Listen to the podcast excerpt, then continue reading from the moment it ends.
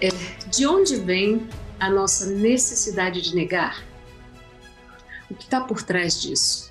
A ideia é conversar agora com o professor e doutor em psicologia Fausto Mansur sobre esse tema e dando um olhar, um, um viés da psicologia humanista. Então eu já passo a palavra para ele, agradecendo a presença de vocês nesse projeto Mosaico do Negacionismo. Pause, por favor. Bom dia, Adriana. Bom dia a todas e todos que possam estar presentes nesse momento. Eu agradeço muito o convite e é um tema extremamente relevante, não só para esse momento, mas, claro, pensando nessa crise planetária, mas pensando na nossa vida de forma geral. E eu gostaria de começar esse trabalho com um exemplo da minha vida. Uh, há muito tempo atrás, um dos meus filhos, é, a gente estava brincando de pique-esconde, ele tinha uns talvez quatro aninhos e aí ele estava no meio da sala, e aí ele botou as mãos nos olhos, e aí a gente falou: Ué, você não vai se esconder, não? Ele falou: Ué, já estou escondido. Eu não estou vendo vocês. E a gente falou: Não. A gente está te vendo. E aí ele falou: Não, não estão, não. Eu não estou vendo vocês. Eu já estou escondido. Enfim, né? Ficou nessa historinha que é para uma criança é bonitinho e uma criança é infantil, então tá tudo certo. Para ele, no seu egocentrismo, e todo ser vivo é egocentrado, espera-se que ele saia do egocentrismo em algum momento do seu desenvolvimento, mas a gente nasce egocentrado. E no seu egocentrismo, se ele não estava vendo ninguém, era óbvio e claro, na sua lógica, que também ninguém estava vendo ele. Enfim, né? terminou a brincadeirinha.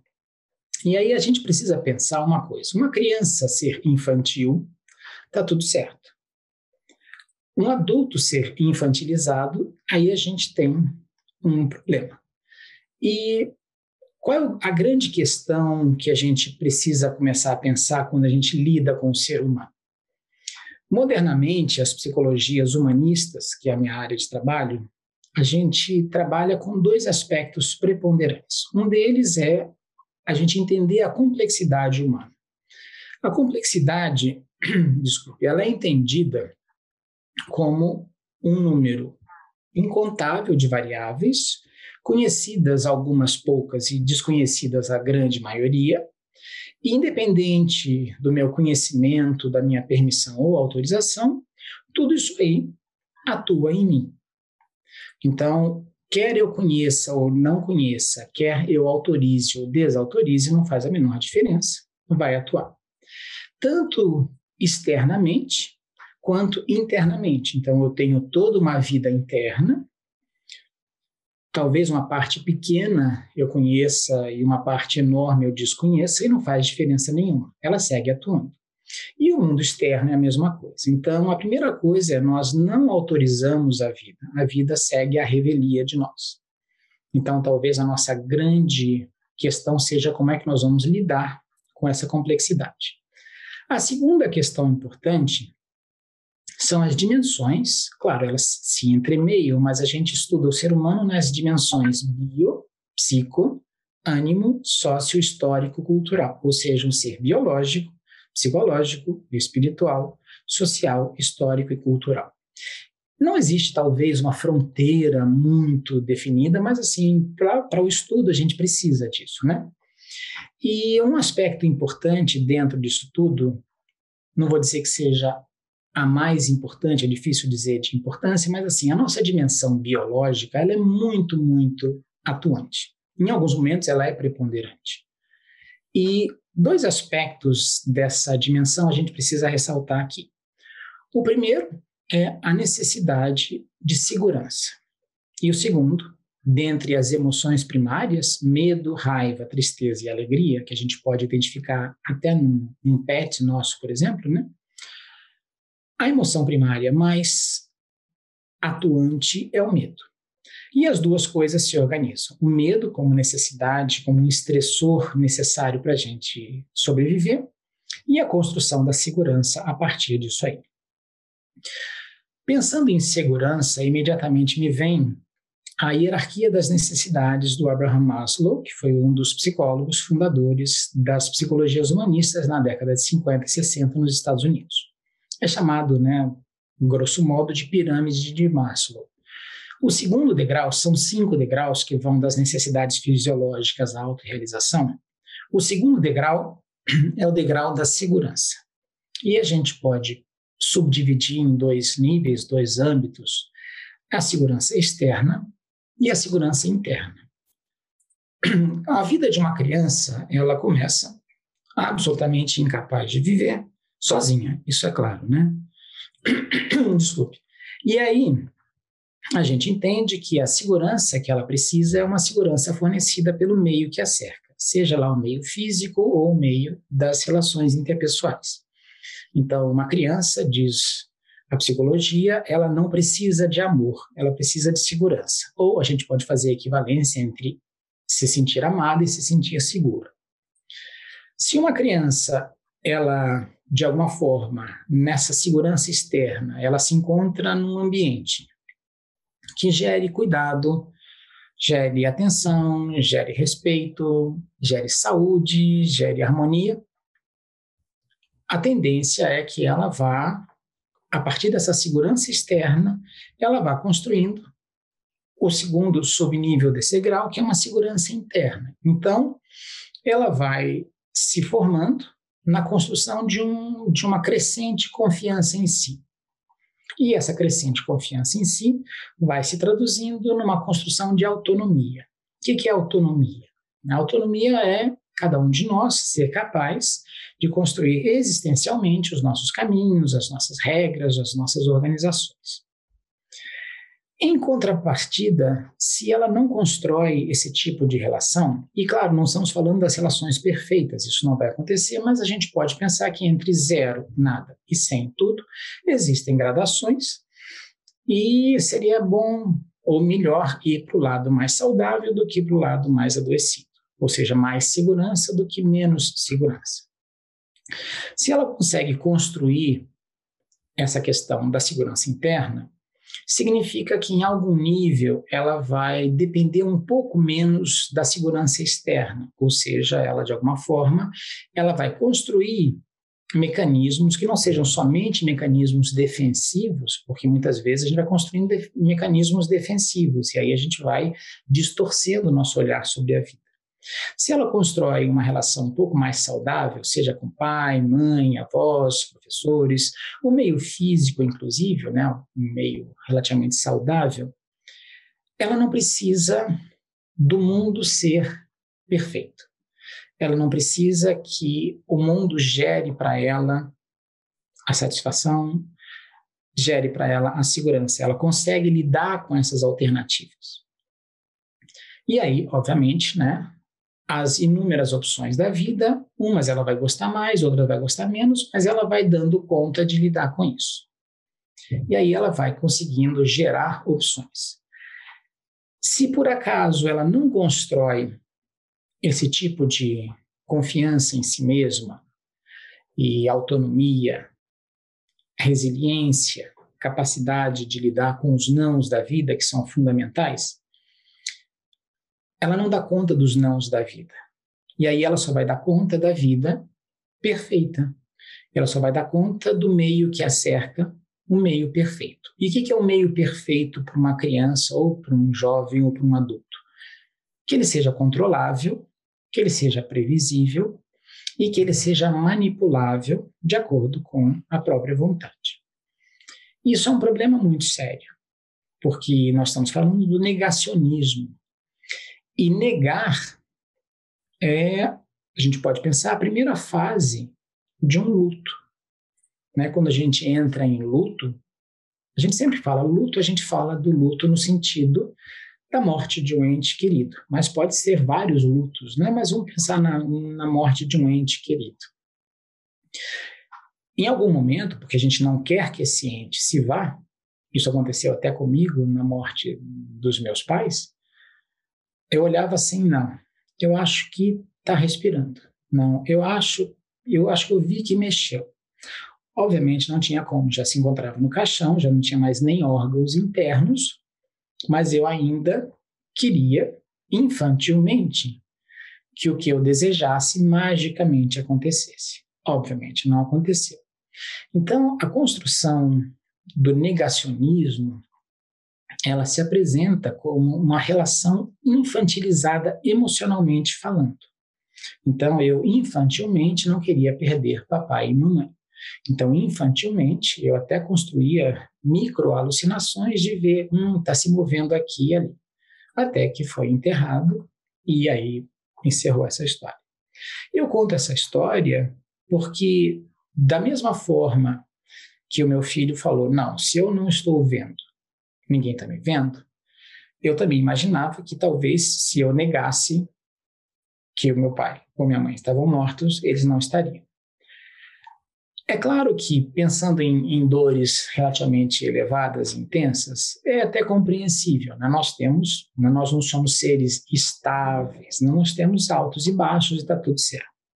O grande problema é que quando a gente vai se constituindo como seres inseguros, e não em todos os âmbitos da vida, mas em alguns âmbitos, a gente vai também entendendo que a gente só dá conta da vida dentro de tais e tais circunstâncias, dentro de tais e tais parâmetros. E aí eu começo a fazer uma coisa muito interessante, eu vou construindo uma vida ficcional. Então eu vou construindo uma ilusão. E um dos aspectos importantes de um processo psicoterapêutico é a desilusão. Eu preciso me desiludir. Eu não posso viver iludido. E muitas vezes essa ilusão a gente vai conseguindo, por uma outra inteligência, pensando nas inteligências múltiplas, né? A minha inteligência emocional, ela se encontra fragilizada e até um certo ponto infantilizada. Eu vou respondendo como uma criança. Eu já dei até o meu exemplo numa situação extrema.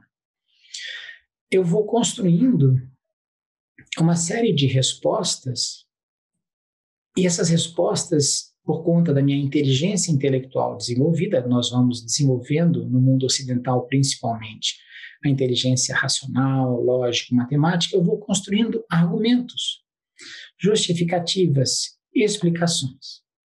E aí eu vou, de alguma forma, me convencendo desses argumentos, dessas justificativas, dessas explicações. E aí eu sou capaz de, se eu for bastante letrado bastante prolixo, sou capaz de, de provar para você que essa roupa que você está usando é azul. Aí você vai dizer, não, ela não é azul. Aí eu vou provar por A mais B, vou explicar a refração da luz, eu vou, o que quer que seja, eu vou conseguir. E se eu puder te convencer, melhor ainda. Primeiro eu vou tentar me convencer. Se eu consigo convencer as pessoas que o meu ponto de vista está correto, não faz a menor diferença a realidade, ou seja, um dos problemas do negacionismo é a perda da intersubjetividade em alguns aspectos e a construção da, do subjetivismo mais do que a subjetividade. O que é o subjetivismo? Esse sufixo ismo é sempre meio pejorativo. Né? A subjetividade é muito clara. Eu sou Fauzi, você é Adriana, o Marcos Linhares é o Marcos Linhares e está tudo certo. Isso é subjetividade. O subjetivismo é eu me perder nisso, eu não entender que a minha existência, ela até um certo ponto, ela se encontra pautada na intersubjetividade e no sociocentrismo. Então, tudo isso aí acaba sendo muito perigoso, porque num dado momento eu vou funcionando como uma criança. E qual é o problema disso? Como eu não consigo construir soluções, porque num, num momento de ilusão eu imagino que eu possa controlar e manipular a vida. Mas, ao mesmo tempo, é, eu posso ser iludido, mas eu não sou burro, eu vejo que eu não estou manipulando nem controlando. E aí eu começo a funcionar infantilmente, reclamando da vida. Isso é muito interessante. Por exemplo, uma criança pequenininha, né, quando ela tem fome, ela não é capaz de, fazer a própria comida, ela não é capaz de, sei lá, preparar uma comida, o que, que ela faz? Ela reclama para a mãe, para o pai ou para quem de direito, e essa reclamação vai fazer com que o mais forte, o mais poderoso, o onipotente adulto resolva o seu problema.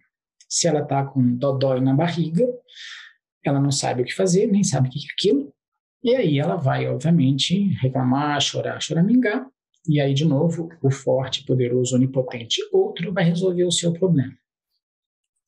Num dado momento, se não for cuidadosamente construída essa relação, porque uma criança realmente precisa, num dado momento ela entende que a, a, a sua solução para enfrentamento da vida é manter-se infantilmente reclamando, infantilmente choramingando. E aí, num dado momento, ela entende que alguém vai solucionar para ela.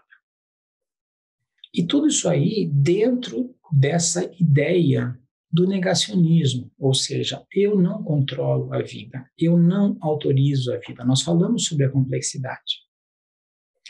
A maioria das variáveis é me é desconhecida. O meu mundo, o meu universo é do tamanho do meu conhecimento, e o meu conhecimento ele é limitado. Então, quanto mais eu conseguir perceber que ser limitado não é uma imperfeição, ser ilimitado não é problema, essa minha limitação ela vai ser simplesmente um desafio. Dentro das psicologias humanistas, o limite é a pausa necessária para a percepção saudável de qualquer outro na relação.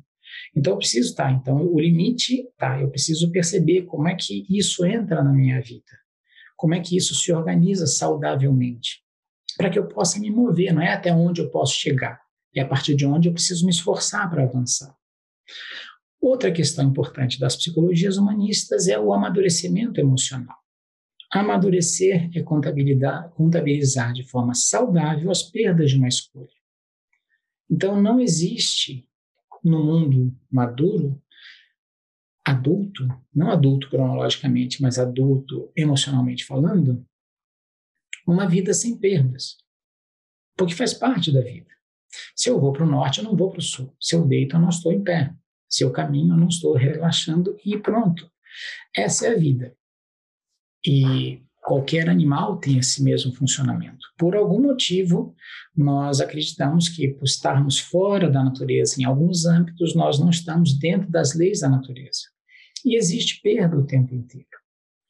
E a perda não é problemática, desde que a gente entenda que, dentro de uma escolha madura, eu estou perdendo, mas também estou ganhando. Uma criança, ela não dá conta de perder. Então, é uma escolha inclusiva. Eu quero isso e aquilo. Eu quero brincar e não me machucar. Eu quero correr e não me sujar. Pode acontecer? Pode, mas a maioria das vezes não vai acontecer. Eu quero comer três barras de chocolate e não ficar com dor de barriga. Isso a gente vê acontecer, por exemplo, né, num adulto. Eu quero beber duas garrafas de vinho, não ter ressaca no dia seguinte, não ter problemas no fígado. Tá, o seu querer, ele, ele é, obviamente, absolutamente pessoal. Agora, não significa que o seu organismo vá se curvar ao seu querer. Ah, porque eu não quero passar mal, eu não vou passar mal. Né? Isso aí é que nem assim, eu não quero tomar um choque botando o dedo na tomada. Então tá bom, meu filho, tá tudo certo. Você não precisa querer, mas que vai levar o choque, vai. Então, toda essa construção, ela é muito importante de ser compreendida. Se a gente se coloca no nosso devido lugar, ou seja, mais um ser nesse planeta, não mais importante, não menos importante, se a gente diminui isso aqui, o nosso narcisismo, a gente começa a trabalhar a nossa desimportância. E eu não estou falando isso de uma forma pejorativa, porque o nosso egocentrismo ele constrói a ilusão de que nós somos importantes demais, vitais demais. E nós temos importância, sim, eu tenho uma importância, você tem, todos nós temos, mas está longe de ser demais. Nós temos um lugar natural para viver. Nós temos uma forma e precisamos compreender essa forma. Nós não controlamos o planeta. O planeta não foi feito por mim, nem para mim, nem por você, nem para você. Então, lidar com a realidade Claro que a realidade ela tem suas nuances, né? Mas lidar com a realidade é muito importante. Ficar em suspenso é muito importante. Saber que nós não temos respostas para as coisas é muito importante. No meu consultório eu trabalho muito isso. Faça boas perguntas, mas não espere boas respostas. As respostas vão sendo construídas. Mas se você responde da mesma forma que você já sabia responder, você não sai do lugar. Então, tudo isso é muito importante. A gente precisa aprender qual é o nosso real lugar. E não é de uma desimportância no sentido banal. É simplesmente que as 7 bilhões e tantas pessoas desse planeta têm a mesma importância. E tem a mesma importância de qualquer outro ser vivo, ou mesmo o que a gente chama de não vivo. Tudo tem a mesma importância, nós não somos o centro do universo. Se a gente consegue sair desse umbigocentrismo, a gente consegue, de alguma forma, construir a ideia de simplesmente relações saudáveis. E eu vejo uma coisa importante também, eu vou dar mais um exemplo usando né, os meus filhos, porque aí é um problema que eu resolvo com eles. É o seguinte, pois é, é quando eu ia levar os meus filhos pequenos, né, quatro anos, cinco anos, para assistir esses, esses desenhos longa-metragem da Disney, né, a gente foi assistir Bela Adormecida, Branca de Neve e tudo mais, eles invariavelmente me perguntavam, pai, essa aí é do bem ou do mal? Né? E aí eu chegava, ó, essa aqui é do bem, essa aqui é do mal. E uma criança ser maniqueísta tá tudo certo. Né? O maniqueísmo é assim, ou é do bem, ou é do mal, ou ama, ou odeia, ou é egoísta, ou é altruísta, né? ou, ou. Né? E a gente sabe que nós somos bem mais complicados e complexos do que isso. E aí eu chegava e explicava, olha, esse aqui é do bem, esse aqui é do mal. E tinha uma estereotipia do bem e do mal. Então, do bem era normalmente apolíneo, pensando na estética física, né? Era apolíneo, alto, longilíneo, nos filmes da Disney, desenhos da Disney, era branco, cabelos lisos. O formato, o homem era triangular, né, os ombros largos, os olhos, se possíveis, azuis. Pensando na construção moral, só faziam coisas do bem, só falavam coisas do bem, eram incapazes de maldades e de traições, então jamais iriam enfiar uma, uma espada nas costas, né? enfim, né? Ou seja, quem é do bem parece com do bem e não faz coisa do mal. Já do mal, né, pensando na bruxa da Branca de Neve. Né? Ah, mais uma coisa, o do bem é jovem. A bruxa da Branca de Neve, ela é velha, ela é toda né, encurvada, ela é feia dentro dessa estética apolínea, nariguda, verruga no nariz, né, toda assim, desgrenhada, com um olhar maléfico, e ela é incapaz de fazer coisas do bem. Até a voz dela é voz do mal. A voz da princesa é a voz do bem, e a voz da bruxa é a voz do mal. E ela é incapaz de fazer qualquer coisa boa. Isso aí, para uma criança, até um certo ponto tem uma importância. Você estabelecer construções morais, isso aqui é do bem, isso aqui é do mal. Ainda não dá para entender né, que eu posso ser extremamente altruísta num momento, extremamente egoísta no outro, extremamente mesquinho em um momento, extremamente grandioso em outro. Qual é o problema disso, nessa construção infantilizada emocionalmente falando? Que a gente imagina que tenha do bem e do mal de acordo com a nossa escolha. Então, vendo as redes sociais, por exemplo, ah, aí entra a questão do negacionismo de novo. Então, tem as, né, a infantilização das relações com os partidos políticos. Então, porque o partido político X é o que eu gosto, todas as pessoas desse partido fazem coisas do bem e todas as pessoas do partido que eu não gosto fazem coisas do mal. Ou seja, porque eu gosto, elas fazem coisas boas e são incapazes de fazer coisas ruins, e porque eu não gosto, elas fazem coisas ruins e são incapazes de fazer coisas boas. Então, essa construção, esse negacionismo, faz com que a pessoa seja incapaz também de observar essa, essa complexidade do ser humano. Nós somos capazes, eu sou, você é, o Marcos Linhares é, nós somos capazes de coisas incrivelmente fantásticas e também de maldades. Nós somos capazes de mesquinhez, nós somos capazes de tudo isso. A gente só precisa do estímulo correto. E negar isso é um problema sério, porque a gente permanece na infância emocional para sempre. Por um outro lado, como eu falei, a gente constrói intelectualmente uma série de organizações mentais que fazem com que eu consiga justificar que não, que não é isso, que realmente o fulano de tal partido tinha uma péssima intenção. E isso que ele fala, que ele fez não é tão bom assim, isso é apenas uma migalha, enfim, eu consigo uma justificativa e vice-versa. Eu consigo entender que não, na verdade ele não roubou não, esse desvio foi causado por sei lá quem. E aí a gente permanece constantemente não conseguindo lidar com a complexidade da vida. E aí num dado momento, a gente só funciona dentro de um mundo ficcional. E não é por acaso que as redes sociais elas estão crescendo cada vez mais. É como se fosse um semi-autismo. As pessoas estão ficando autistas nas redes sociais. Elas estão construindo as suas próprias verdades, elas estão construindo as suas próprias afirmações. Qualquer coisa que se oponha a isso, eu posso controlar esse pseudo controle da vida que as redes sociais e que os aparelhos, né, os, por exemplo, os celulares, né, eu posso bloquear uma pessoa que falou uma coisa que eu não gostei. E aí eu vou ficando também muito frágil. O negacionismo ele é vulnerabilizante. Eu vou me tornando um ser frágil, porque as coisas têm que ser como eu quero. E nas redes sociais a gente vê acontecer muito isso. Então nós temos pessoas críticas de redes sociais. Provavelmente elas não são dessa forma na vida delas, mas assim, elas constroem numa espetacularização da vida respostas desejáveis para um grupo X. E qualquer coisa que se opõe a isso, as pessoas bloqueiam outras. Agora está em moda a palavra cancelamento, cancelam outras e fica nessa infantilidade, elas são incapazes de ouvir um não. Então, quando uma pessoa, por exemplo, posta um vídeo de si, eu, além de psicólogo, eu fui bailarino durante muito tempo, então eu tenho muitas pessoas das, das minhas redes sociais que são da dança.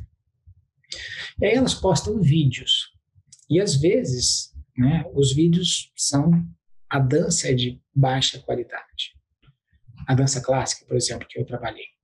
E aí se você postar lá embaixo, olha, não gostei do vídeo porque ele está incorreto, a pessoa te bloqueia imediatamente. Ela só vai querer lindo, linda, perfeito, perfeita, maravilhoso, maravilhosa, vários corações.